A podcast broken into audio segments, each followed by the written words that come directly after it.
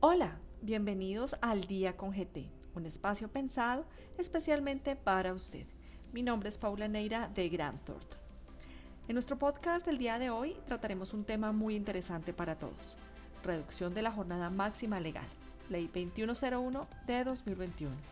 Para esto nos acompaña uno de nuestros expertos, Aura Rivera, Senior de Servicios Legales en Grant Thornton, quien nos contará a profundidad sobre este tema. Escuchemos. Buen día a todos y todas. Gracias por acompañarnos en este nuevo podcast. Les habla Aura María Rivera, Senior de Servicios Legales y Laborales de Grant Thornton, Colombia. Hoy hablaremos de la Ley 2101 de 2021, que introdujo un cambio muy importante en materia laboral porque redujo la duración máxima de la jornada ordinaria de trabajo en Colombia, de modo que ya no será de 48, sino de 42 horas semanales. De todos los artículos de la Ley 2101, solo uno modificó el artículo 161 del Código Sustantivo del Trabajo que regula la jornada máxima. Sin embargo, las demás disposiciones de la nueva norma complementan las reglas para adoptar este cambio, aun cuando no queden incluidas en el código. Entonces, ¿cuáles son los puntos más importantes de esta nueva ley? El primero es que para reducir la jornada a las 42 horas, los empleadores tienen dos opciones, hacerlo en forma anticipada o inmediata, o también pueden hacerlo de manera gradual. Si lo hacen de manera anticipada, pueden implementar la jornada de 42 horas semanales de una vez sin tener que esperar a que llegue el plazo final en el cual será obligatorio aplicarla, es decir, en julio de 2026. Por el contrario, si los empleadores deciden hacer la reducción de manera gradual hasta llegar a las 42 horas, deberán tener en cuenta las siguientes fechas que se contabilizan a partir del mes de julio del año correspondiente. Entonces, del 2021 al 2023 seguiremos con el máximo de 48 horas que se aplica actualmente de manera generalizada. Del 2023 al 2024 serán 47 horas semanales.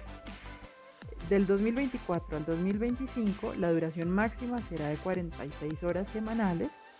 Del 2025 al 2026 serán 44 horas y ya desde el 2026 en adelante la jornada máxima laboral durará 42 horas semanales. Otro cambio importante es que la nueva ley permite distribuir las 42 horas en 5 o 6 días a la semana, lo cual deberá acordarse entre el empleador y el trabajador.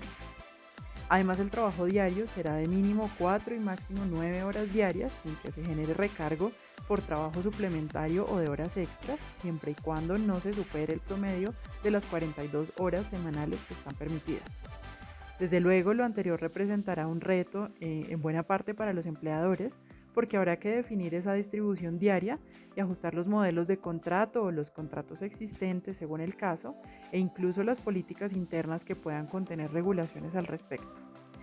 Además de lo que ya hemos comentado, la ley 2101 también señala que cuando se haya implementado la nueva jornada máxima de las 42 horas semanales, los empleadores ya no estarán obligados a garantizar la jornada familiar semestral que está prevista en el artículo tercero de la Ley 1857 de 2017, ni a destinar dos horas semanales para actividades recreativas, culturales, deportivas o de capacitación en caso de que la empresa tenga más de 50 trabajadores cuya jornada sea la máxima legal, tal como lo indica el artículo 21 de la Ley 50 de 1990.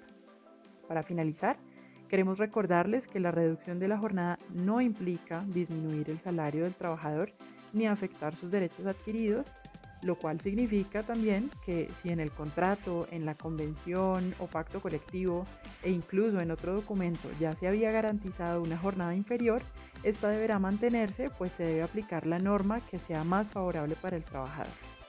De nuevo, les agradecemos su compañía y los esperamos en una próxima oportunidad. Hasta aquí nuestro podcast sobre reducción de la jornada máxima legal, Ley 2101 de 2021.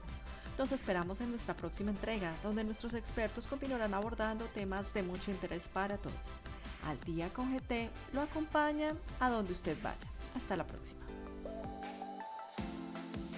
Los boletines generados por Gran Tortoso solamente informativos y no configuran asesoría de ningún tipo de manera que no nos estemos responsables por la interpretación o por el uso que se haga de estos. Las noticias publicadas pueden estar sujetas a cambios.